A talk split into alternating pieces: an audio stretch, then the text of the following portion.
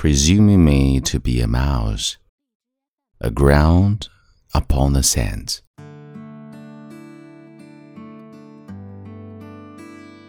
Hi，亲爱的朋友，你好，欢迎收听英语美文朗读，我是孟飞 Phoenix。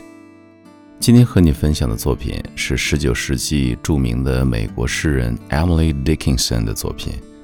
我清晨出发，I started early, took my dog。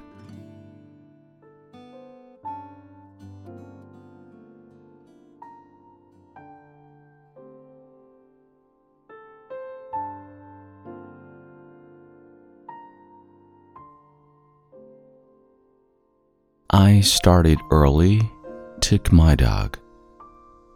By Emily Dickinson.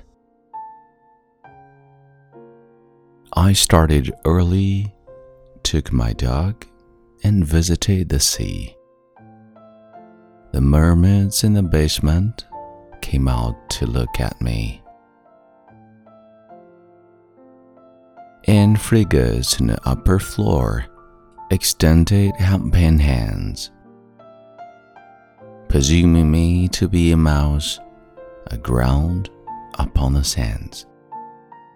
But no man moved me till the tide went past my simple shoe, and past my apron and my belt, and past my bodice too,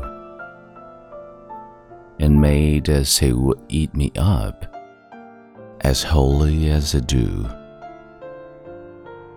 Upon a dandelion sleeve, and then I started too.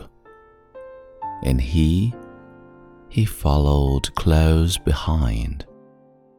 I felt his silver heel upon my ankle, then my shoes would overflow with pearl.